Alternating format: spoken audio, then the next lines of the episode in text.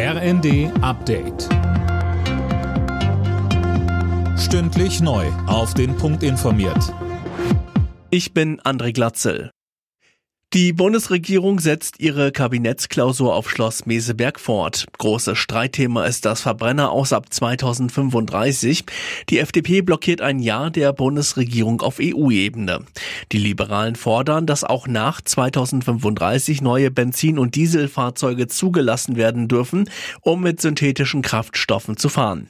FDP-Chef Lindner im ZDF. Die FDP sorgt dafür, dass wir Technologiefreiheit bei den Autoantrieben behalten. Hersteller, die das nicht nutzen wollen, haben damit ja keine Verpflichtung. Kundinnen und Kunden sollen und werden Elektrofahrzeuge kaufen. Da, wo es gewünscht oder notwendig ist, soll es weiter Optionen in den 30er Jahren geben. Nach dem verheerenden Zugunglück in Griechenland mit mindestens 57 Toten sitzt der Bahnvorsteher von Larisa in U-Haft. Der 59-Jährige hatte gestanden, die Umleitung der Züge versäumt zu haben. Ihm droht eine Haftstrafe zwischen zehn Jahren und lebenslänglich.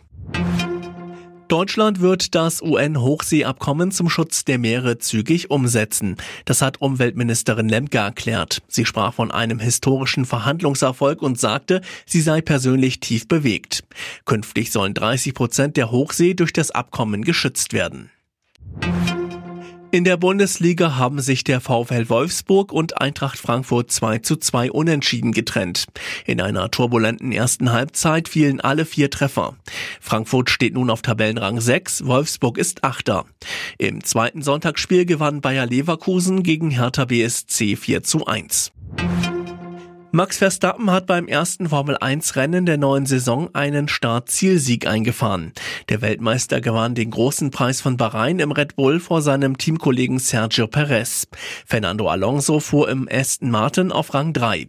Nico Hülkenberg im Haas wurde 15. Alle Nachrichten auf rnd.de